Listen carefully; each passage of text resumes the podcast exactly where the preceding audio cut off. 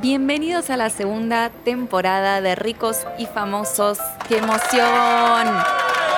Este es el primer capítulo. Yo soy Pipi Yalur y estoy con Hoppy Haynes. Tantos años, Pipi. Tantos extrañaste? años, te extrañé. Esto es un podcast sobre cócteles, pero también sobre otras cosas que nos gustan, que nos interesan, anécdotas, historias, datos de color. Digamos que todo lo relacionado con un cóctel en particular, vamos a tratar de desentrañarlo en algunos de los episodios. Así es, hoy vamos a hablar de una mezcla fabulosa. Arrancamos fuerte esta segunda temporada. Fuerte en el sentido etílico, fuerte en el sentido de primicia. No, no, fuerte al corazón. A ver, La mezcla tiene vino y priti no se diga más. No se diga más. y se llama pritiao. Priteado.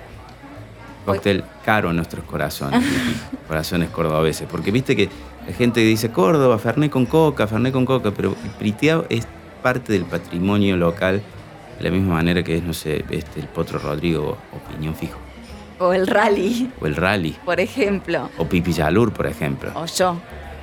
¿Por qué? Ni idea. Em, la explicación de siempre arranca con cómo prepararlo, de dónde viene. ¿Cómo prepararlo? Fácil. O sea, posta más fácil que esto no viene. Agarras un recipiente, le pones mucho hielo, pero mucho hielo. Bien. La pregunta es cuánto es mucho hielo, es todo el que entre en el recipiente. Recipiente generoso. Generoso. Es para compartir. Es para compartir. Esa es una de las cosas clave de, de esta bebida. Le vas a poner 70% de vino tinto, 30% de priti, que es gaseosa de limón.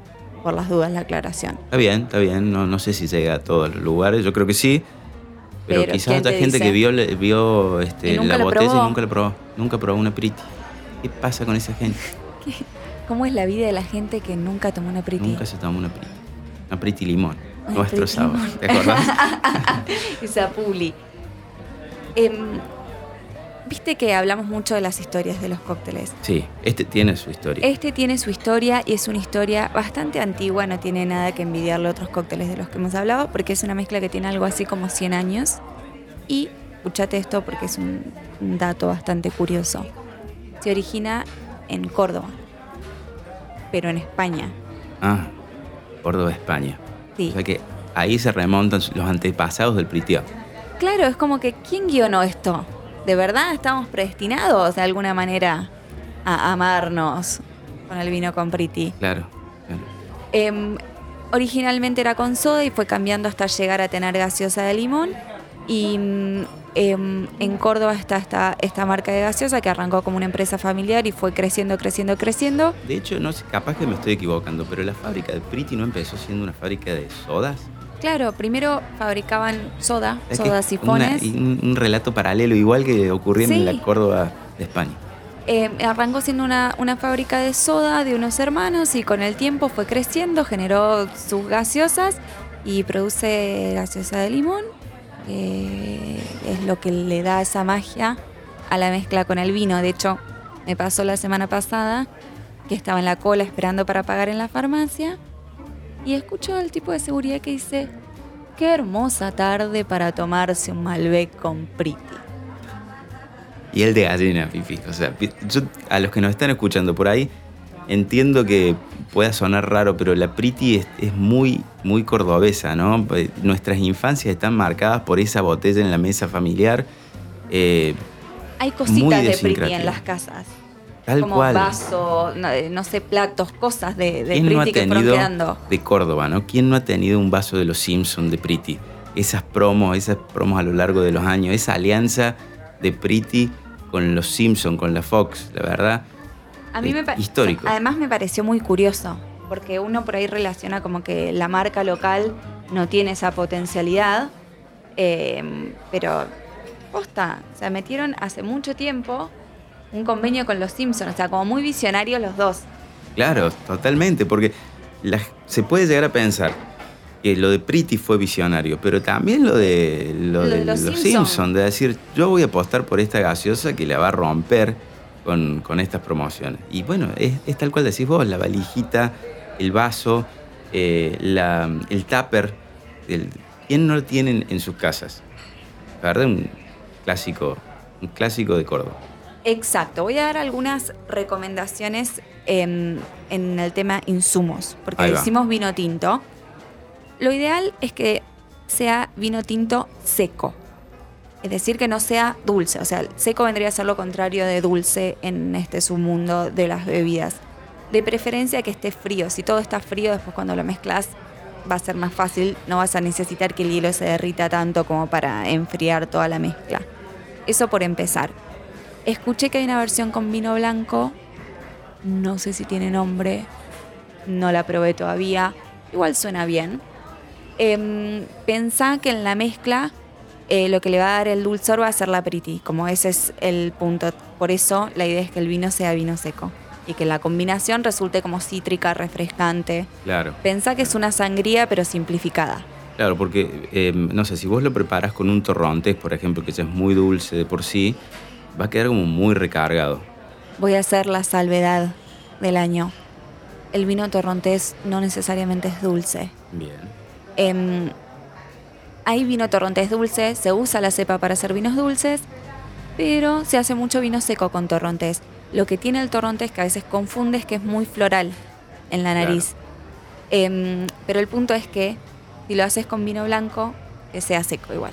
Bueno, yo hace un par de años me hicieron probar en Chile un trago muy Mm, típico de ellos sé. que es el terremoto. ¿Por qué esa cara? Sí, sí, es. Sí, sí, sí, se llama terremoto. Se llama terremoto justamente porque, bueno, sacude un poquito. Que lleva este, helado de piña, vino blanco. Vino y- blanco dulce. Vino blanco dulce y granadina. Sí. O sea que es súper, súper dulce. Eh, es terrible. Y es como el anti-ejemplo de cómo armar una receta, porque es como que todo es dulce. claro. O sea, para balancearlo es difícil. Hay una versión, porque ese es el terremoto dulce. Después hay un terremoto que es un poquito más sofisticado, que tiene en vez que granadina, fernet. O sea, no fueron igual muy criteriosos para, para elegir las bebidas, pero sí escuché también la existencia de, de esa mezcla. Y de hecho, también el terremoto tiene una versión eh, no tan grande, porque generalmente se sirve en vaso grande, se sirve en un vaso chiquito y le llaman réplica. Así que conceptualmente al menos funciona muy bien. Es el tipo de cóctel que crearías vos, como con toda la fortaleza conceptual, ¿no? Claro, claro. A nivel sabor dudosón, pero conceptualmente Pero me quedo con el priteado. todo, obvio. Y te digo algo más, porque el priteado, detalle, ¿no? No es priteado. No, no hay D. No, No hay. existe. Es Y es con. U, es con Claro, U. con U. Eh, Esto es muy importante, porque imagínate si estamos hablando, nos escucha un especialista y dice, ¿quiénes son estos que le dicen priteado? No, No. es priteado. Eh, está muy asociado como al- al- a los amigos, a, la- a las A reuniones, al compartir. Eso tiene. Pero lo loco es que el priteado ya empezó a llegar a los bares. Se está haciendo mainstream. Eh, En Córdoba hay un, hay un bar muy, muy reconocido en el barrio de Güemes, que es el Adamini, que lo tiene en su carta y lo promociona. Y la porque gente lo toma. y es una- está bueno. No solo que está bueno, sino que muchísima gente lo, lo toma en su casa. ¿Y por qué no lo iba a tomar en un bar? Eso, eso es algo re loco que, que tenemos como, como que me- sobre lo que me gusta reflexionar, que es lo que tomas en tu casa versus lo que tomas en otro lugar. A mí me pasaba antes que cuando salía a comer quería comer cosas que yo no podía preparar. Yo cocino, amateur, pero cocino. Y me pasaba que cuando salía quería comer algo que yo no pudiera armar, si no lo como en mi casa. Y la verdad es que no. Ahora ya no, ahora es como que estoy en plan, si me gusta, que lo haga otro, me lo sirva, como tiene más que ver con la ocasión de pasarla bien que con el producto en sí mismo. Es como, nomás quiero salir y tomar algo, compartir y, y- y tiene más que ver como con la diversión y estar con otras personas y tener en la mano algo rico que acompañe el momento. Nada Un publicista le diría la experiencia. La experiencia de por ahí comer lo mismo en tu casa no es lo mismo que hacerlo en un restaurante. Tomar priteado con tus amigos en tu casa está buenísimo, pero también lo podés tomar en un bar. Y de hecho, el, así como hay eh, bebidas gaseosas que se usan mucho en coctelería, pienso en la tónica, por ejemplo. Sí, o la ginger ale, ponerle la de jengibre. La de jengibre. Bueno, la Priti está ganando terreno también en el mundo de la coctelería. Sí, a mí me, me- me copa esto que hoy en día eh, pensamos mucho en los ingredientes en coctelería y algo que, mm, como que suma puntos o que nos parece valioso es esto de lo local, que mezcla eh, de alguna manera eh, lo global con lo local y me parece que es un buen ejemplo porque estás pensando en términos de gaseosa, que es algo súper internacional, pero con una impronta muy fuerte de, de, Córdoba, que es el lugar en el que estamos. De hecho, hay un, hay un cóctel que en el 2019 se inventó, podemos llamarlo se inventó, que es chinar, hielo chinar y pretty. Funciona. Es buenísimo. Es ah. buenísimo. Yo lo probé y la verdad está muy bien. Me gusta porque también es, es simple, le agrego un poquito de, amargo. Eh, el chinar, vi que el otro día ponían como que era el cóctel más nuevo del mundo. El trago más nuevo del mundo. El trago más nuevo del mundo. Eh, y, y me gustó y también escuché hablar gente al respecto en el bar. Los bartenders somos personas que escuchamos a otras personas decir cosas. Y son como los, los curas, ¿no? Sí, yo iba a decir como los mayordomos, pero me, me parece que es más sano el ejemplo. Sí, no sé. No sé, depende de quién lo analice. Pero no nos vamos a meter en esos terrenos porque nos van a censurar. Pero digo, este, estas alianzas de una, de dos marcas, porque, a ver, es un cóctel que, está siendo promocionado. Sí, sí, sí. Eh, funcionan muy bien y están buenísimas. Y están bárbaro que una gaseosa tan local como Córdoba se alíe a chinar y arme estas movidas. La verdad que para mí, pulgares arriba para ellos a ver, eh, está bueno, está buena la mezcla, eso es clave, lo tomás y es rico, son ingredientes fáciles de conseguir, es un trago fácil de hacer. Está, ¿qué más le podés pedir a la bebida? No se diga más, no se diga más. Así que bueno, nada, priteado. Clásico, o por ahí podés algo más, un poquito más sofisticado, que es el trago más nuevo del mundo, que es con, con chinar.